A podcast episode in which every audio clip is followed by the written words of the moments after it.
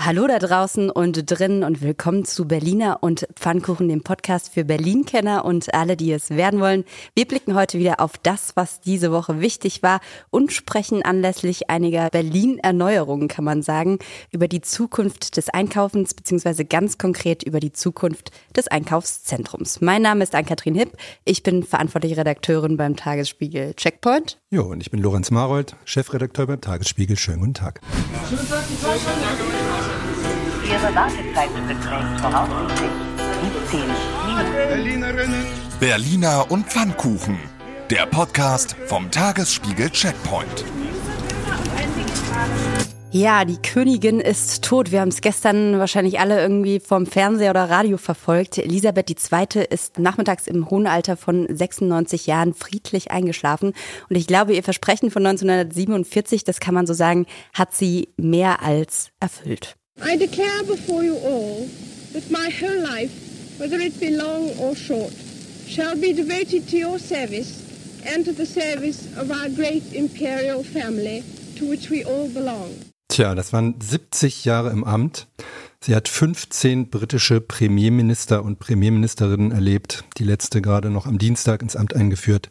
Es waren 42 Union-Trainer in der Zeit im Amt, 50 HSV-Trainer und Sieg 51 Hertha-Trainer, 14 regierende Bürgermeister und eine regierende Bürgermeisterin. Hertha hat mal gewonnen. Cool. Aber was man sagen muss, sie hat ja auch wirklich einfach wahnsinnig viel erlebt in ihrer Amtszeit. Also allein die Menschen, die sie alle erlebt hat, aber auch die Länder, die sie alle bereist hat. 117 waren das. Äh, der Tagesspiegel hat das mal ausgerechnet, wie auch immer genau, äh, wir noch mal nach. 1,7 Millionen Kilometer rund um den Globus hat sich die Majestät bewegt. Tja, das ist schon sensationell. Wir hatten sie zum ersten Mal 1945 tatsächlich im Tagesspiegel, da war sie noch nicht im Amt, aber als Bild. Sie hat Berlin insgesamt siebenmal besucht. Das ist häufiger, als das Protokoll vorgesehen hat. Der erste Besuch der britischen Königin in Berlin war am Himmelfahrtstag 1965. Der letzte 2015 war Angela Merkel. Und einer der wichtigsten Besuche, das war 1978, am 24. Mai, nämlich hat sie dort eine Parade zu Ehren ihres Geburtstags abgenommen Übrigens zum ersten Mal außerhalb von London. Außerdem hat sie einen Spaziergang auf dem Kudamm gemacht, bejubelt von fähnchenschwenkenden Berlinerinnen und Berlinern. Und sie hat vor 40.000 Menschen eine Ansprache an der Gedächtniskirche gehalten. Und da hat sie gesagt, Berlin ist der Prüfstein für die friedlichen Absichten anderer. Wir haben schwierige und gefährliche Zeiten zusammen durchgemacht. Meine Regierung und mein Volk stehen an ihrer Seite.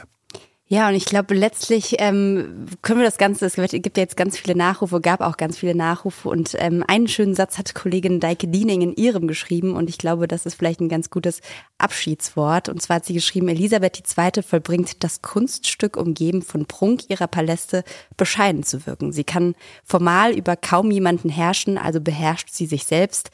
Allen Einfluss leitet sie ab aus der Art, wie sie mit sich selber umgeht. Es ist Führen durch Lebensführung, Herrschen durch Selbstbeherrschung.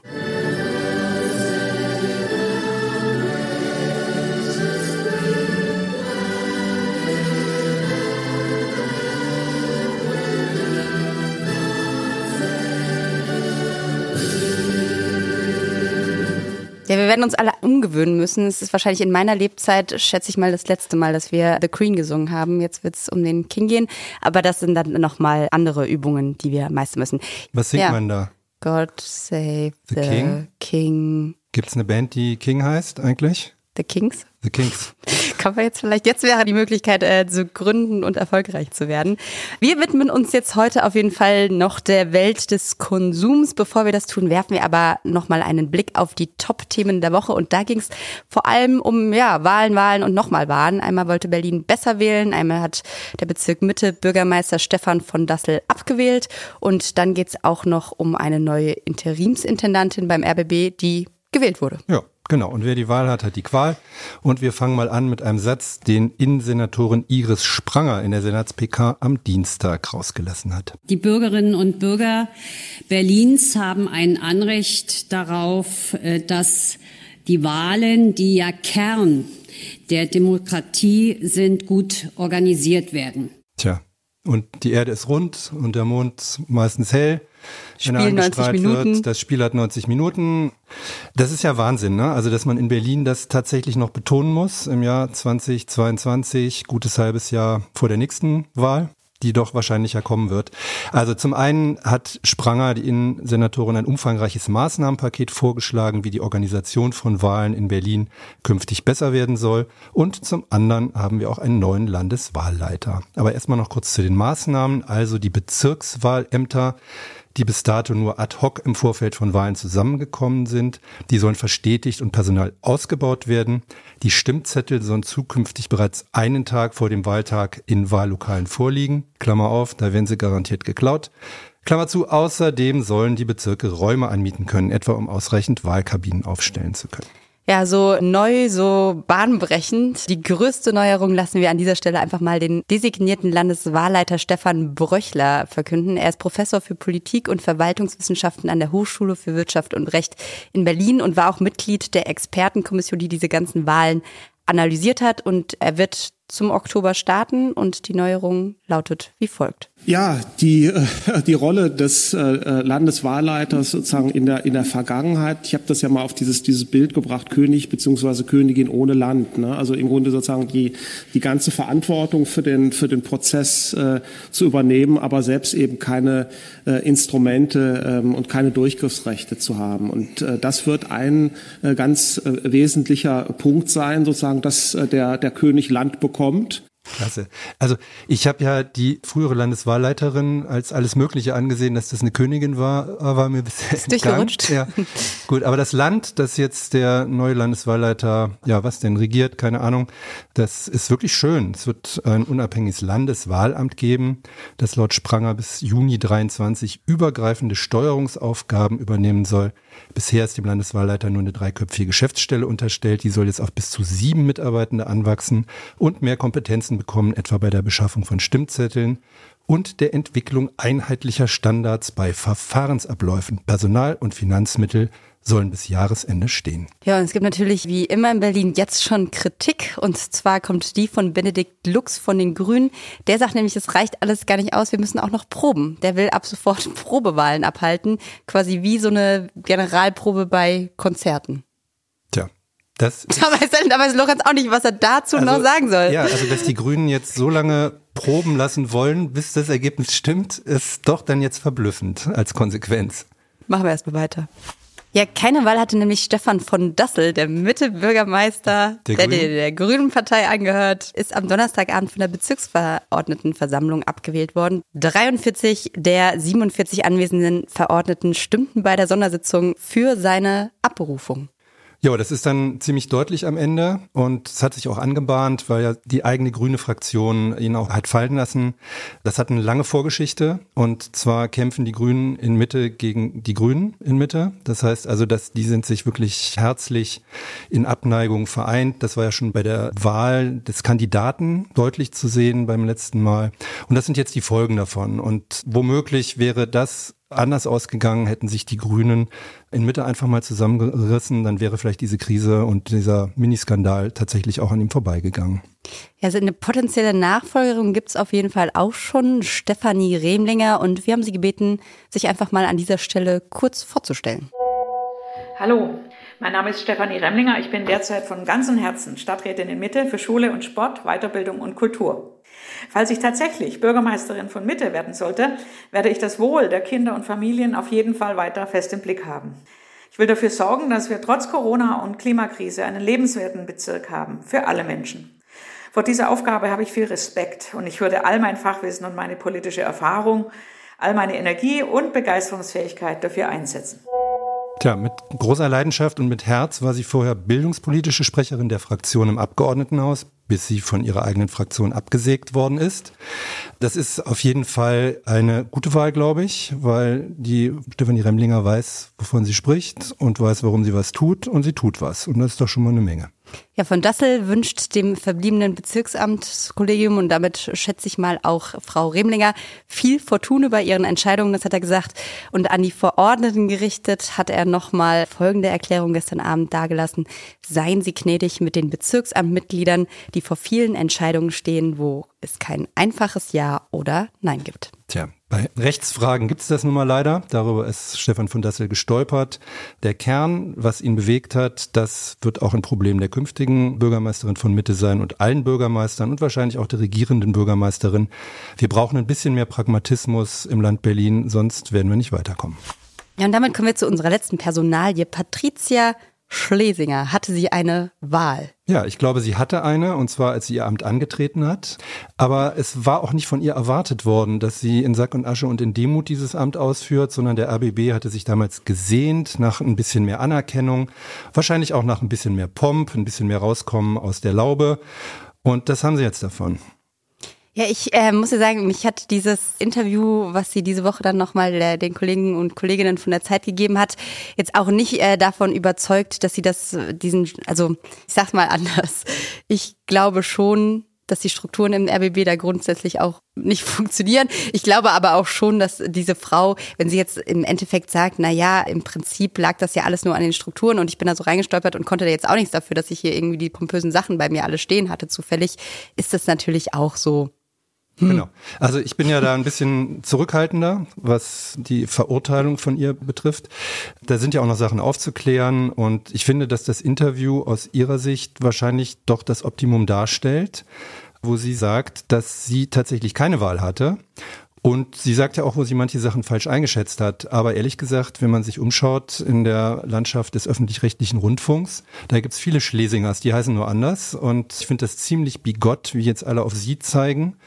Und auch relativ banale Dinge jetzt plötzlich zu einem großen Skandal aufgepumpt werden. Das hat, glaube ich, ziemlich das Maß verlassen. Ich bin Hase und weiß von nichts. Ich kann nur sagen, ich bin ab und zu in dem Studio vom RBB, wo unten die Abendschau aufgezeichnet wird. Und ich sag mal, von Prunk und Protz ist da auf jeden Fall nichts zu sehen. Da sind ja auch ab und zu Gäste da, wenn es quasi darum geht, irgendwie eine schöne Etage für Leute, weil sie auch da immer wieder da sind, als Repräsentationsort darzustellen. Dann könnte man da vielleicht auch mal renovieren. Also Eichenparkett auch. Auch, auch mal eine Runde Eichenparkett äh, für die untere Etage des RBB-Studios. Ja, ähm, aber wir wollen es euch auf jeden Fall nicht vorenthalten. Die neue Intendantin oder Interimsintendantin ist Katrin Fernau.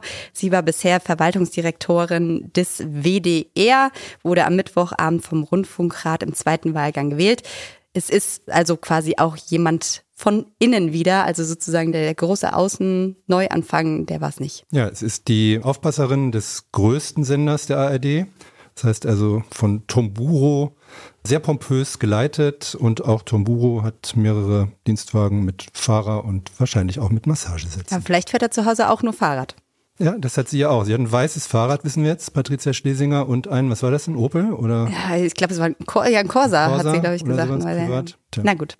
Da hm. braucht man dann auch mal zur Abwechslung ein A8. Ein, ein Audi. Für 150.000 Euro. Themenwechsel.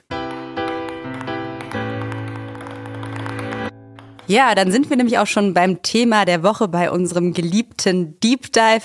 In jeder Woche gucken wir uns eine Sache genauer an. Heute geht's im weitesten Sinne, kann man glaube ich so sagen, um eine Bürgerpflicht, zumindest würde das Ex-Wirtschaftsminister Peter Altmaier so ungefähr so sagen. Es geht nämlich um das Einkaufen in Geschäften. Ja, genauer geht's um das Einkaufen in Einkaufszentrumsgeschäften, also in Shoppingcentern. Wie, was und wo kauft Berlin in den nächsten Jahren? Nein, dazu haben wir einen bunten Strauß an Fakten dabei. Oh Gott, war das floskelig, aber macht nichts. Wir reden gleich mit einem Konsumforscherin, einem Zukunftsforscher und Stadtgeograf, einem Verkaufsguru und wir waren für euch vor der Eröffnung schon mal im neuesten Konsumtempel der Stadt in The Place.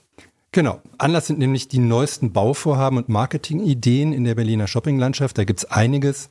Und das Stichwort hier schon mal für alle zum Mitschreiben lautet Erlebniswelt. Da haben wir zum Beispiel die Wiedereröffnung des Mediamarkts im Alexa als Tech Village Berlin. Das war am 1. September der Fall. Die Idee dort, den Kauf emotionaler gestalten. Die Kunden und Kundinnen sollen Hightech-Geräte anfassen und ausprobieren können. Es gibt eine Kaffeebar und eine Wandverkleidung aus echtem Moos. Da habe ich auch mal dran gekratzt und da war wohl das Motto, ohne Moos nichts los. Es gibt im Forum Steglitz neu Edeka Center Number One, also Mixed Use Center mit Nahversorgungscharakter heißt das.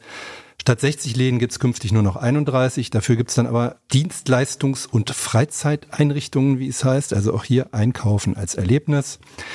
Und dann sind ja noch die ehemaligen Potsdamer Platzarkaden ab nächster Woche was Besonderes, nämlich The Place, also wie der Name schon sagt, eine Mischung aus Spiel und Platz oder auch ein Shoppingspielplatz mit zweigeschossigem Biertank, mit Lorenz, Kronleuchtern. Ja, ich bin schon unterwegs, mit Kronleuchtern, die sich bewegen, als würden sie atmen und einem gigantischen Basketballladen mit Spielfeld. Bevor wir uns dieses Spielfeld genauer anschauen und bespielen, lass uns doch noch einmal zurück zum Anfang gehen.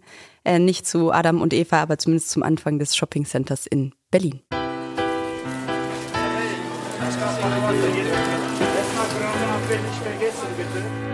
Jo, dann mal los. Also das erste Kaufhaus in Berlin war die Kaisergalerie, 1873 feierlich am Geburtstag von Kaiser Wilhelm I.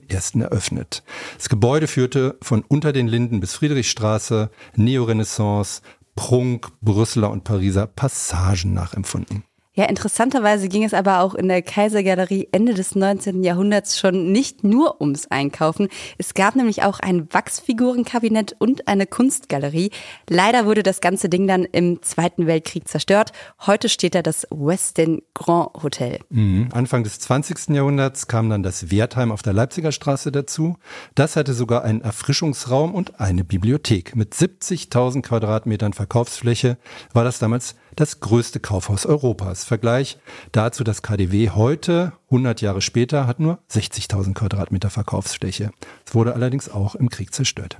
Ja, äh, witzigerweise hat Gustav Stresemann 1900 über das Wertheim gesagt, wenn man heute in einer Familie hört, wir gehen zu Wertheim, so heißt das nicht in erster Linie, wir brauchen irgendwas besonders Notwendiges für unsere Wirtschaft, sondern man spricht von einem Ausfluge, den man etwa nach irgendeinem schönen Orte der Umgebung macht. Tja, ein Erlebnis also schon damals. Genau, jedenfalls war die Familie Wertheim eine von drei jüdischen Unternehmerfamilien, die das Berliner Kaufhausgeschäft vor dem Zweiten Weltkrieg wahnsinnig geprägt haben. Da waren Wertheim, Jahndorf und Tietz. Genau, das Warenhaus Jahndorf hat 1904 in Mitte eröffnet, Ecke Brunnen-Veteranenstraße.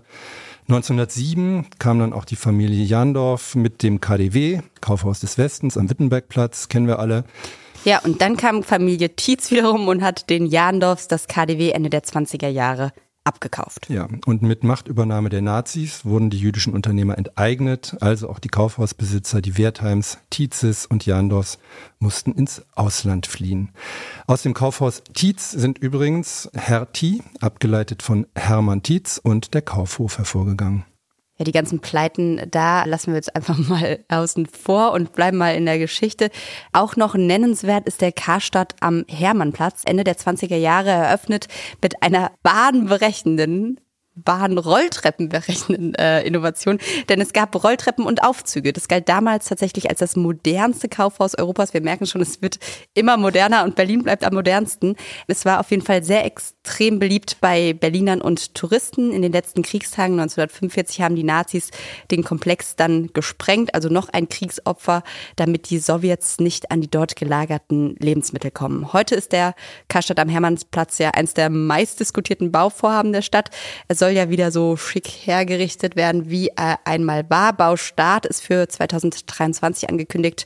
Bauende ähm, gucken wir mal. Ja, und die Rolltreppen und Aufzüge werden dann auch nicht immer fahren, wie wir das von Berlin kennen. Aber nochmal zurück in den 50ern und 60ern gibt's immer mehr Kaufhäuser in Berlin, zum Beispiel im Osten das Kaufhaus am Alex, im Westen in Steglitz ein Kaufhaus an der Schlossstraße, gebaut vom Wertheim-Konzern.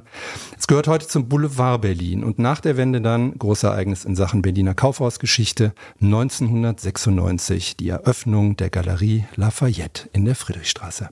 Mit dir als Zeitzeuge. Jawohl. Da haben alle am Rad gedreht in Berlin. Also, dass die berühmten Galerie Lafayette nach Berlin kommen. Zeitungen waren voll. Wir haben Sonderseiten gemacht ohne Ende. Und Berlin war plötzlich international. Ja, das konnte man damals kaum fassen. Sechs Jahre schon nach der Wende. Aber wie schwer sich manche taten, sich daran zu gewöhnen, das zeigt eine schöne Anekdote von damals, nämlich die Lebensmittelaufsicht des Bezirksamts Mitte, das ja auch heute noch sehr berühmt ist für seine schönen Pannen. Die sind damals da einmarschiert in der Galerie Lafayette und haben Käse beschlagnahmt, weil sie gesagt haben, da werden verschimmelte Lebensmittel angeboten. Und wer es nicht glauben will, der RBB hat das damals tatsächlich auch aufgenommen. War er tatsächlich verschimmelt? Es war das rausgefunden? Es, es war ein, das war der Punkt. Ja, Dass sie keinen war- Schimmelkäse kannten? Ja, Ach du Gott. Okay. Man, man mag es kaum glauben. Man mag es kaum glauben. Das ist Berlin. Ja, aber der Schimmel am Käse war erkennbar. So, wir, das ging so irre hoch und runter. Damals, der Bernd Mattis, ein lieber Kollege von uns, hat damals in einer Konferenz mal angemerkt, ich bitte zu bedenken, es handelt sich hierbei nur um die Eröffnung eines Kaufhauses. Ich bitte zu bedenken, ist es nur ein Kaufhaus, hätten dann wahrscheinlich auch die Leute, die aus der DDR 1989 in den KDW geströmt sind, gesagt bekommen. Für die war das natürlich auch ein wahnsinniges Großereignis, dass man da auf einmal in so eine Shoppingwelt reinkam. War es natürlich, aber ehrlich gesagt, jedes neue Kaufhaus, seitdem das eröffnet wird, scheint ja irgendwie auch anzuziehen. Ne? Das ist ja irgendwie das Irre dabei. Wir haben schon sehr viele und es werden immer mehr. Ja, wenn man den Senat heute fragt, wie viele Einkaufszentren es eigentlich gibt, ist es sehr interessant, weil die fragen erstmal nach einer Definition, was ist denn eigentlich ein Kaufhaus? Tja, der Begriff Shopping Center, lernen wir, wird im fachlichen Diskurs synonym mit dem Begriff Einkaufszentrum verwendet. Als Mall werden in der Regel die überdachten Innenerschließungen von Einkaufszentren bezeichnet. Auch Sonderformen wie Fabrikverkaufszentren, also Factory Outlet Center, Design Outlet Center, Urban Entertainment Center oder hybride Formen wie Fachmarktzentren, meine Güte, da schwirrt ein echter Kopf, können unter dem Begriff Einkaufszentrum. Oh, kenn ich. Den kennst du? Den kenne ich ja. Subsumiert werden. Aber sag mal zu einem Mallbetreiber, äh, betreibt ein Einkaufszentrum. Ja, dazu später noch mehr. Aber man kann auf jeden Fall sagen, in diesem Sinne kann der Senat, Zitat, voraussichtlich als Einkaufszentrum 71 einstufen. Zwei neuesten sind Schulteilsquartier und Eastside Mall, beide 2018 eröffnet. Drei wurden seit 2018 geschlossen und ein neues soll auf dem Rangierbahnhof Pankow entstehen.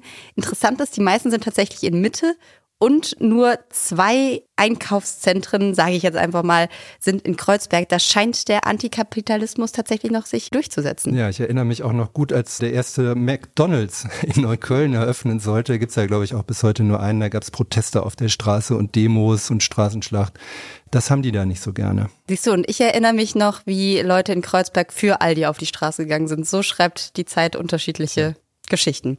Naja, wir haben auf jeden Fall mal unsere Leserinnen und Leser, unsere Hörerinnen und Hörer vom Checkpoint gefragt, wie eigentlich das perfekte Einkaufszentrum der Zukunft aussehen soll. Dafür haben wir die Nummer, an der ihr immer alle Sorgen, allen Kummer und auch witzige Sachen loswerden könnt. Das ist die 0172 9939 576. Und was darüber reingeflattert ist, da hören wir jetzt einfach mal rein. Einkaufszentren braucht kein Mensch.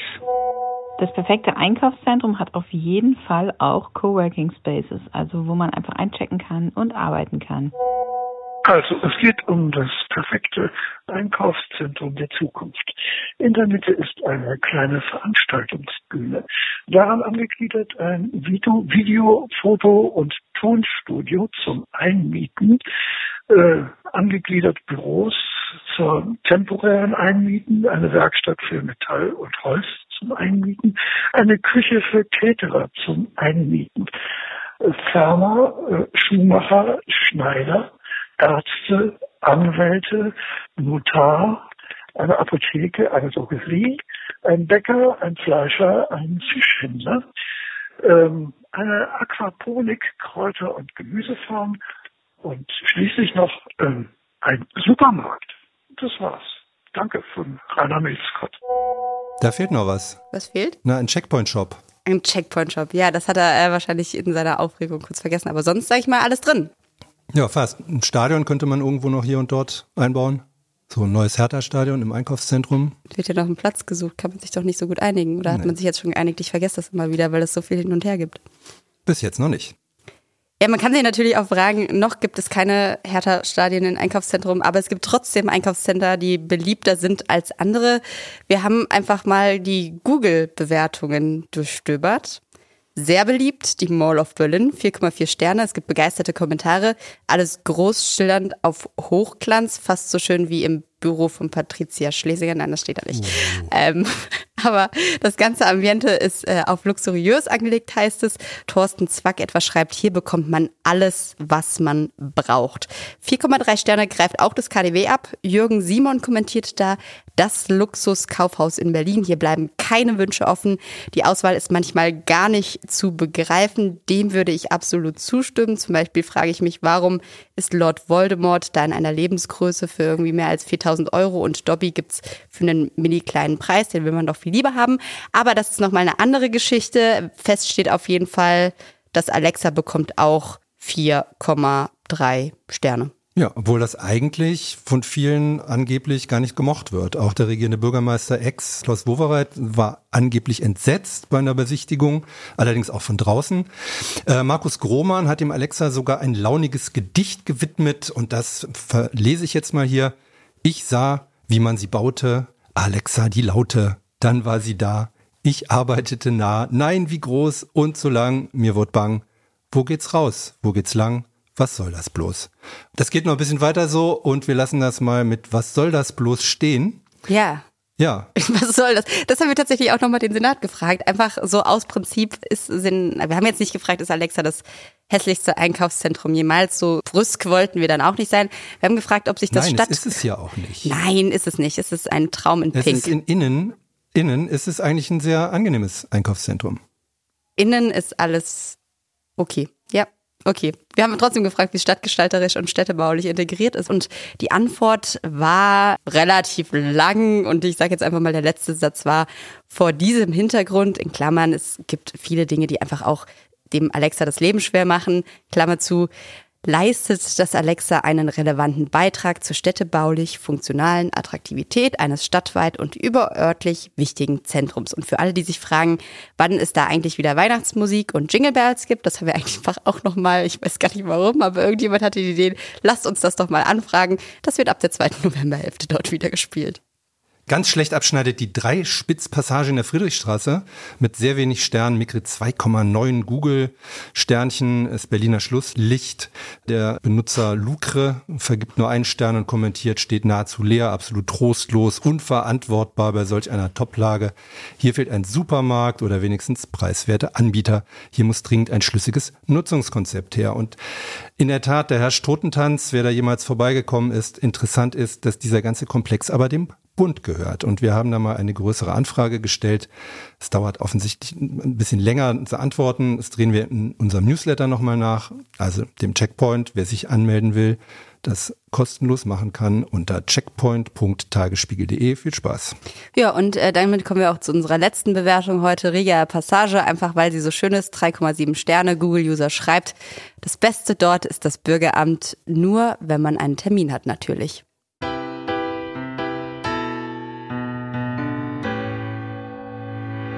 Apropos Bürgeramt, da sind wir ja schon quasi beim Senat. Der sagt auf Nachfrage, dass der Einzelhandel einem stetigen Strukturwandel unterliegt. Marktsättigung, Onlinehandel, inflationsbedingte Kaufzurückhaltung. Sprich, die Branche wird die Flächenbedarfe laufend beobachten und sofern erforderlich Einkaufszentren ganz oder teilweise umnutzen bzw. umbauen. Also Verkaufsflächen werden mitunter verkleinert, sodass Platz für eine größere Nutzungsmischung geschaffen wird, wie haben wir ja schon eben gehabt im Forum Steglitz, in dem die Verkaufsfläche auch in Büroflächen umgewandelt wird oder beim Marktplatzcenter Hellersdorf, dessen Verkaufsflächen zugunsten einer Hochschulnutzung umgebaut wurden. Ja, wer jetzt gleich hellhörig wird und sich fragt, geil, Umnutzung, da können wir gleich Wohnungen draus machen. Der Senat sagt ganz klar, sie begrüßen den Umbau solcher Flächen zum Beispiel für Büros, Freizeiteinrichtungen und das Beherbergungsgewerbe. Sie sagen jetzt aber nicht, okay, lasst mal aus allen Kaufhäusern neue Wohnungen machen. Tja, würde ich da einziehen wollen ins Alexa, ist die Frage. Ist doch von innen schön, hast du gesagt. ich denke doch nochmal drüber nach. Auch ein teilweise oder vollständiger Rückbau einzelner Einkaufszentren ist aus Sicht des Senats nicht auszuschließen, wenn auch nicht geplant. Gleichzeitig geht die Senatsverwaltung für Stadtentwicklung davon aus, dass der Einzelhandel eine wichtige Nutzung in den Berliner Geschäftsstraßen, Zentren und Einkaufszentren bleiben wird. Ja, und im Prinzip das, was wir vorhin schon kurz beim Alexa angedeutet haben, das ist auch Teil des Stadtentwicklungsplans, der 2019 verabschiedet wurde und darin steht nochmal explizit, ja, Einkaufszentren können dort überall sein, aber man möchte sie gut in ihr Umfeld integrieren, sodass das Umfeld vernetzt und nicht introvertiert gestaltet ist. Wer sich jetzt fragt, was bedeutet eigentlich dieser Quatsch, ein nicht introvertiertes Einkaufszentrum, das bedeutet im Prinzip, ich sag mal, nicht Alexa, also nicht so ein Kasten, der da einfach rumsteht, man geht rein und drin ist schön und eigentlich hat es aber überhaupt keine, ja, keine Nähe zur Umgebung, sondern im Idealfall gibt es weiß ich nicht, wie nennt man das denn jetzt? Verbindungen immersiv. zu außen, es ist immersiv, es ist super. Und damit sind wir schon bei The Place, diesem neuen Shopping Center, das von Brookfield Properties, das sind die Betreiber, die diesen ganzen Umbau jetzt der Potsdamer Platzarkaden auch verantwortet haben. Die haben das Strategiepapier des Senats offensichtlich intensiv studiert. Die wollen nämlich genauso ein immersives Shopping-Erlebnis schaffen. Und wir haben die Baustelle vor Ort, nächste Woche ist ja die erste Teileröffnung mal besucht und haben mit Karl Wambach, dem Executive Vice President Europe bei Profit Properties gesprochen und der hat vor allem betont, wir sind ja nicht unbedingt äh, ein Shopping Center. Wir sind kein Kaufhaus. Wir sind ein gemischtes Stadtquartier. Wow. Ein gemischtes Stadtquartier. Also dann wohnen die Leute da auch drin? Nee, wohnen kann man da noch nicht, aber man kann zumindest, sag ich mal, die, jetzt haben sie die Stadt von draußen nach drin geholt. Es gibt den gleichen Bodenbelag wie draußen, es gibt die gleichen Straßenlaternen wie draußen. Also man soll nicht mehr so richtig merken, dass man da reingeht. Also man darf auch mit dem Auto durchfahren, oder? Auto ist verboten, ich glaube Fahrräder auch. Zu Fußgehende sind erlaubt. Roller? Roller können wir noch mal für dich nachfragen, wenn das von Relevanz ist. Ja, sonst ist es ja nicht wie draußen, Mensch. Das stimmt. Äh, man will aber ja, und das muss man natürlich auch dazu sagen, trotzdem, dass die Leute nicht vorbei, sondern reinlaufen. Und warum sie das tun sollen, was es da zu erleben gibt, das erzählt uns Karl Bambach auch noch mal. Unter anderem äh, auf über 4000 Quadratmeter den Manifesto. Das ist ein, ein Food Hub mit 22 Restaurants und äh, drei Bars. Wir haben den größten NBA-Store, NBA, die amerikanische äh, Basketballliga. Wir haben aber auch hier zu unserer Linken den ersten äh, Sustainable Peak und Kloppenburg. Wir haben auch mit über 4000 Quadratmetern äh, ein Family Entertainment Center von Mattel. In unserem Family Entertainment Center werden alle Marken von Mattel in einem Haus konsolidiert ähm, es geht für, für, für die Kinder, die sich da äh, einbuchen können, für Geburtstagsfeiern, äh, neue Produkte erleben und einfach alles aus dem Hause Mattel vor Ort äh, erfahren können. Ja, ganz kurz vielleicht noch zwei Nachträge dazu. Mattel sind die Leute, die Barbie machen. Also es gibt quasi ein riesiges Barbie-Haus mehr oder minder. Und äh, zu diesem ja, nachhaltigen... die machen doch auch so kleine Rennwagen. Die machen auch die Rennwagen. Ja. Wie, wie heißen die nochmal? Das sind halt die, die Unterschiede von Jungs und Mädels. So. Hot Wheels wird ja aus der Redaktion, äh, da kennt man sich aus, äh, uns entgegengerufen. Und was man auch sagen muss, dieser nachhaltige Peak und Kloppenburg, also da geht es jetzt nicht darum, dass wenn man da einkauft, dass das besonders nachhaltig ist oder nachhaltiger als bei anderen, sondern da ging es einfach beim Umbau quasi drum, dass man darauf geachtet hat, dass der sehr nachhaltig und CO2-sparend gestaltet wird. Sustainable. Sustainable. Sonst noch was, was du dazu loswerden willst? Nein, den zweigeschossigen Biertank haben wir schon erwähnt. Mhm. Und den werde ich mir schon mal. Kann man da schwimmen eigentlich drin? Schwimmen kann man nicht, man kann aber Bier trinken. Ertrinken, in Bier ertrinken. Ertrinken. Mein Traum. Ja, also wer sich das angucken will, am 15. September geht's los.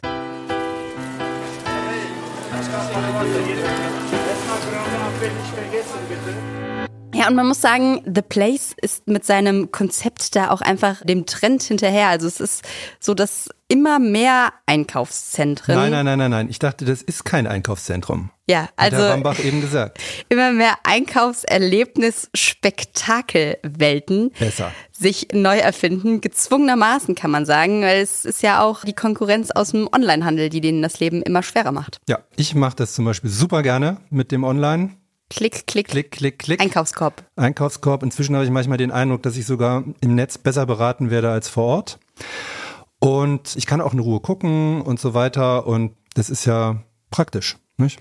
Praktisch, quadratisch gut. Warum es aber sozusagen ja nicht nur Praktisches braucht, sondern auch Erlebnis und warum man deshalb ist vielleicht langweilig beim Online-Shopping. Beim Online-Shopping, da klickt man sich halt so durch, aber man kann es nicht anprobieren oder sowas. Oder man kann nicht auf die Basketballe der Welt oder zum großen Biertank gehen. Und warum sozusagen dieses Erlebnis das ist, was auch vielleicht die neuen Freizeiteinkaufshäuser unserer Welt, warum das die irgendwie gut machen kann, das haben wir auch nochmal eine Konsumforscherin gefragt, nämlich die Konsum- und Verhaltensforscherin der Universität des Saarlands, Andrea Gröppel-Klein. Und was sie für wissenschaftliche Erkenntnisse zu diesem Kladderadatsch hat, das sagt sie uns jetzt diese ganz grundsätzliche Idee, dass man beim Einkaufen etwas Faszinierendes erlebt, dass man angeregt wird durch Düfte, durch Gerüche, durch äh, Musik und dergleichen mehr, das ist nun ein Thema, zu dem es auch ganz viele Untersuchungen gibt, die nämlich zeigen, dass die Konsumenten, wenn sie mit solchen Umwelten konfrontiert werden, diese quasi als Spielumwelten begreifen, dann dort länger verweilen und am Ende auch mehr einkaufen. Also zum einen gibt es Psychologen, die sagen, es hat schon immer ein Bedürfnis nach berührenden Erlebnissen gegeben in der gesamten Menschheitsgeschichte. Dass sich das Ganze so in den Konsum verlagert hat, das liegt auch daran, dass wir in einer relativ gefahrlosen Welt des Wohlstands leben. Und dann ist Erlebniskonsum heute sozusagen das Salz in der Suppe, also das, was den Tag besonders macht weil ja, man braucht heute keine, keine Bären mehr zu erlegen. Ja, das, man muss vor Hunden wegrennen, vielleicht. Aber das ist natürlich interessant, was sie da sagt. Ich bin auch ein bisschen verwirrt, weil vielleicht ist das im Saarland so, aber ist denn das in Berlin? In Berlin, da ist äh, schon auch die Leipziger Straße, wenn man da einmal mit dem Fahrrad fährt, ist auch ein Erlebnis. Das ist ein Erlebnis. Das ja. ist so ähnlich wie Bären oder Löwen töten. Genau, dann hältst du an und kannst gleich in der Mall dir was kaufen. Ja, oder kaufst dann halt nichts mehr, weil dann das Erlebnis schon vorbei ist. Ja. Es ist ja interessant, dieser Wunsch nach Erlebnisorientierung. Und wenn man sich weltweit anschaut, dann ist ja wahrscheinlich das Ende der Fahnenstange noch lange nicht erreicht. Also ich sag mal, da gibt's so crazy Sachen. Dagegen ist irgendwie ein Basketballplatz oder ein riesen Barbie-Store ja eine total lahme Ente. Ich hatte das Vergnügen im Februar zur Expo nach Dubai zu fliegen und da gibt's ja Einkaufs- und Shopping, nee, wie heißen die Dinger jetzt? Also Malls, ne? Also so, so was darf man denn jetzt überhaupt noch sagen? Ja. So Erlebniszentren, mhm. die sind einfach irre. Also das sind 230 1000 Quadratmeter große äh, Shopping Center. Da passen viele KDWs rein. Da passen viele, viele KDWs rein. Wir können das gleich nochmal ausrechnen. Da sind Bowling Center drin, Trampolinparks, äh, Spielecenter ohne Ende. Da gibt's Skipisten mit 400 Meter Abfahrten, Rodelbahnen, wo man Schneeballschlachten machen kann. Hotel ist mit drin mit Blick auf die Piste und so weiter. Ab 2.30 Uhr geht die Beschneiungsanlage, braucht man natürlich in Dubai an. Es gibt die Mall of Emirates, dann gibt's die Dubai Mall, die ist noch größer mit 350.000 Quadratmeter, mit Springbrunnen, Wasserfall, Riesenaquarium mit 333.000 Fischchen und sonst was. Also das ist wirklich irre.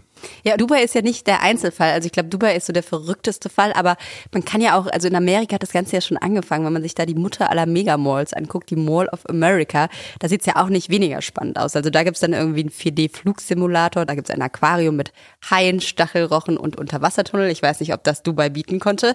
Und da ist ja auch irgendwie, ich glaube, eine Minigolfplatzanlage gibt's sogar. Und es gab bis Ende August 2022, und da müsste man eigentlich auch nochmal nachhaken, warum ist das abgeschafft worden, gab's die Chapel of Love. Da konnte man in der Mall heiraten. Wahrscheinlich gab es einfach zu wenig Leute, die da irgendwie gesagt haben, hey, hier so zwischen H&M und Minigolfplatz, da sage ich doch mal, haben wir doch in Friedrichshain, da ist auch ein Bürgeramt drin. Da ist auch ein Bürgeramt. Genau. So schließt sich ja, ja. eigentlich der Kreis. Ja. Aber für mich interessant, da ich ja Online-Shopper bin, ist das, was äh, die kanadische Meta-Plattform Metaverse erdenkt. Das ist eine Mall, die quasi online zu besuchen ist. Ja, also du gehst mit per Browser oder mit dem Smartphone wie durch ein normales Shopping-Center und dann kannst du da wahrscheinlich auch Basketball spielen und solche Sachen machen und nebenbei einfach online kaufen, ohne dass dir einer reinquatscht und dich schlecht berät. Interessant ist, wir haben mal tatsächlich auch unsere Checkpoint-Leser gefragt, wie sie diesen ganzen Kladderadatsch finden. Also wie seht ihr diese Zukunft des spaßigen, des Erlebnis super Erlebniseinkaufens? Und da haben 78 Prozent gesagt, nein, diesen Schnickschnack braucht kein Mensch. Tja. Kaufen, kaufen, kaufen. Überall werden wir zum Kaufen verführt. Zur Not mit Biertank und Basketballplatz. Äh, wenn man was braucht, braucht man das wahrscheinlich nicht. Und weil wir aber natürlich auch ein Service-Podcast sind, haben wir an dieser Stelle nochmal den Achtung, Neuromarketing-Experten Hans-Georg Häusel befragt, was wir eigentlich tun können, um uns von diesen leichtsinnigen Spontankäufen zu schützen. Er hat ein Buch geschrieben, das heißt wie ein toten Hosensong. Kauf mich. Kauf mich. Lorenz, ich dachte, jetzt äh, gerätst du direkt rein. Du warst doch letztens auf dem Nehm doch Konzert. nicht jedes, jedes Kauf mich. was du mir hier Kauf mich. Äh, ja, und er rät uns Folgendes. Der beste Schutz ist es, sich im oder nach dem Verkaufsgespräch eine kleine Bedenkzeit zu gönnen. Das heißt nicht im Verkaufsgespräch sofort Ja zu sagen und zu kaufen, sondern zu sagen, jetzt gehe ich mal einen Kaffee trinken, denk noch mal drüber nach. Denn dann hat man die Möglichkeit wirklich zu eruieren, ob man dieses Produkt wirklich braucht, ob die versprochenen Vorteile wirklich für einen so wichtig sind. Ich liebe das ja, ne? Wieder rauszugehen und nochmal nachzudenken, mich damit zu beschäftigen, ob ich jetzt das Stück Butter doch tatsächlich kaufen will oder nicht. Und dann gehe ich noch Kaffee trinken, komme zurück und dann kostet das schon wieder 50 Cent mehr. Also ich weiß nicht, ob das jetzt in Zeiten der Inflation so ein toller Rat ist. Aber man muss sagen, ich finde, das ist ein interessanter Ansatz, weil normalerweise sagst du ja immer, du gönnst dir Sachen. Also komm, ich gönn mir jetzt mal noch das neue Kleid oder keine Ahnung was. Und dann jetzt sollst du dir aber die Pause gönnen davor. Nee, die also Pause das ist gönnen. äh, n- interessant. Ich meine, arbeiten die Leute nicht? Die haben Zeit ohne Ende zum Einkaufen? Ich weiß es auch nicht. Jeder? Ich, ich muss hier immer arbeiten nur. Naja, gut. Nee. Anderes Thema. Also, was wir auf jeden Fall gefragt haben, ihn auch, wie das eigentlich mit der Berliner Schnauze ist, weil wir uns in dem Zusammenhang gefragt haben, ist denn die Berliner Schnauze vielleicht auch ein Trick, wo man sich irgendwie, weiß ich nicht, wo man aufpassen muss, weil wenn da jemand einen so anschnauzt, dann hat man besonders das Gefühl, dass man jetzt dieses eine Ding braucht und äh, dazu sagt er folgendes. Eine Berliner Schnauze hilft eher selten, weil die Berliner Schnauze den Kunden unbewusst unter Druck setzt und das erzeugt, die Psychologen sagen, Reaktanz, Widerspruch und das funktioniert meistens nicht so gut. Das war jetzt Berlin in einem Satz erklärt. Vor allem war das, das heißt eigentlich, Berliner müssen gar nicht so viel nachdenken, weil Berliner werden durch die Schnauze schon so abgeschreckt, dass sie eh nichts kaufen. Schützt die Leute vor Spontankauf. Also wir halten fest, die Zukunft von Berlins Einkäufen oder Einkaufszentren liegt in individualisierten Shopping, in einem Erlebnis in neu designten offenen Stadtquartieren, die einen Erlebnisfaktor irgendeiner Art und Weise drin haben. Wird das langfristig funktionieren? Ja, ich meine, wir hatten das doch alles schon mal. Also es gibt doch viele schöne kleine Kieze mit ganz vielen kleinen Lädchen, wo man Leute trifft, wo man mal einen Kaffee trinkt, wo die Kinder spielen. Das gibt's doch alles. Brauchen wir doch kein Dach drüber. Ähnlich sieht es auch Stefan Carsten. Er ist Zukunftsforscher und Stadtgeograf. Und was er von diesen künstlichen Quartieren, wie er sagt, hält, das sagt er uns jetzt. Für mich ist das der, der künstliche Versuch, Stadt nachzustellen und Stadt nachzubauen.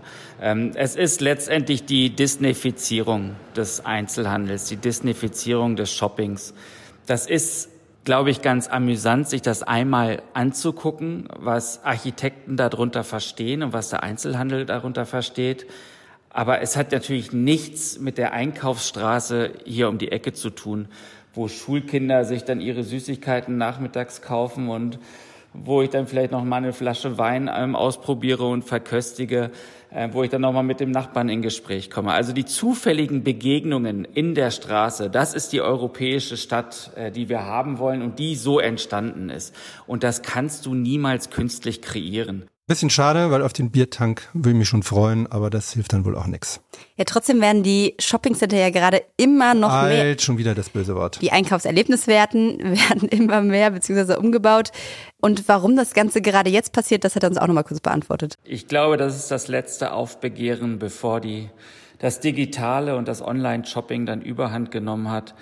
Diese Zentralisierung, dieses Entertainment ist, glaube ich, eigentlich eine Geschichte aus der Vergangenheit, die man versucht jetzt nochmal zu revitalisieren, was aber langfristig scheitern wird. In den USA ist das große Sterben der Shoppingcenters ja schon ausgerufen. Die werden jetzt Logistikcenter. Ich glaube, das wird auch in Deutschland passieren, das wird auch in Berlin passieren. Vielleicht werden sie ja dann Schwimmbäder und Hallenbäder, die können wir gut gebrauchen. Oder vielleicht werden sie auch ein öffentlicher Raum, den wir von allen Menschen nutzen können. Aber ich glaube, diese Konsumtempel gehören mittel- bis langfristig der Vergangenheit an.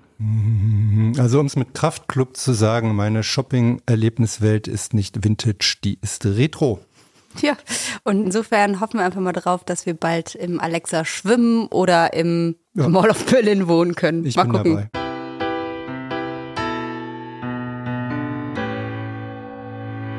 Damit kommen wir zu unserer letzten Hörerkategorie. Was läuft in Berlin? Super, wir sind der Club der gute Laune Förderer und haben hier jede Woche eine Sprachnachricht von Berlinerinnen und Berlinern, die uns sagen, was in dieser Woche besonders gut funktioniert hat. Heute kommen wir mit einer beliebten Checkpoint-Kategorie ums Eck, nämlich mit einem Amt, aber glücklich. Ich brauchte für eine Vollmacht eine Apostille. Das ist eine Bestätigung durch das Landgericht. Das Gericht in der Littenstraße schließt am Freitag um 12 Uhr. Ich war leider erst um 12.35 Uhr da. Am Empfang sagte mir aber ganz entspannt, versuchen Sie doch mal, mag ja noch niemand da sein. Ich gehe die Treppe rauf, die Tür zum Amtszimmer, Amtszimmer steht offen und eine Frau Kujat nimmt ganz entspannt und überaus freundlich mein Dokument entgegen, obwohl es schon zu spät ist. Montag zwischen 9 und 12 Uhr, also nach dem Wochenende, können Sie es bereits abholen, gegen 25 Euro im Bar gesagt, getan. Ich war am nächsten Montag um kurz nach neun da. Alles war fertig. Frau Kujat war immer noch freundlich und ich bin immer noch ganz begeistert. Übrigens auch von dem Gebäude. Ich empfehle jedem hinzugehen. Landgericht in der Littenstraße, eine wahnsinnig jugendschädige Eingangshalle von 1904. Ist allein den Besuch wert, abgesehen von der, vom freundlichen Empfang.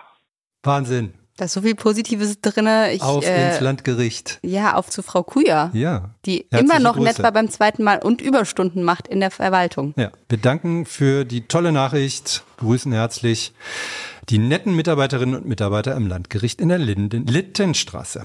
Linden oder Litten? Littenstraße. Littenstraße. Ja, da äh, viele Grüße hin. Das andere war die Fernsehsendung. Wir freuen uns auf jeden Fall, wenn ihr uns auch eure Sprachnachricht mit der Positiv Berlin funktioniert Geschichte schickt. Gerne an die 0172 9939 576 findet ihr auch in den Shownotes. Und das war's für heute von Berliner und Pfannkuchen. Ich bin Anke-Kathrin. Und ich bin Doris Marold. Die Redaktion hatten Johanna Voss, Jessica Gummersbach und Nora Weiler. Produktion Benjamin Ritter, der Apparat. Musik Anke Mürre und wenn euch die Folge gefallen hat, lasst uns gerne ein Like oder eine Bewertung da. Wir sehen uns, beziehungsweise wir sehen uns nicht, aber wir hören, hören uns, uns nächste Woche wieder. Freitag. Bis dahin.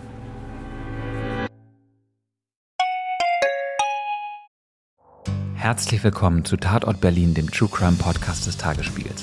Ich bin Sebastian Leber. Und ich heiße Katja Füchsel. Es geht um Körperverletzung, um Entführung, aber auch um Mord und Totschlag. 77 Jahre lang hat sich ein Justizbediensteter aus Berlin nie was zu Schulden kommen lassen, bis er nach fast 40 Jahren glücklicher Ehe seiner 78 Jahre alten Frau ein Kissen aufs Gesicht drückt und sie tötet. Wir werden heute die Frage klären, was es für Folgen hat, wenn man einen Polizeibeamten in aller Öffentlichkeit bedroht mit Sätzen wie Ich schwöre, ich fick dein Leben. Es geht um den Prozess gegen den sogenannten Clanchef Arafat Abu Chaka und drei seiner Brüder. Unsere nächste Folge, da ist alles ganz anders, als es zunächst scheint. Hört rein bei Tatort Berlin, dem True Crime Podcast des Tagesspiegels. Abonniert Tatort Berlin jetzt, um keine Folge zu verpassen.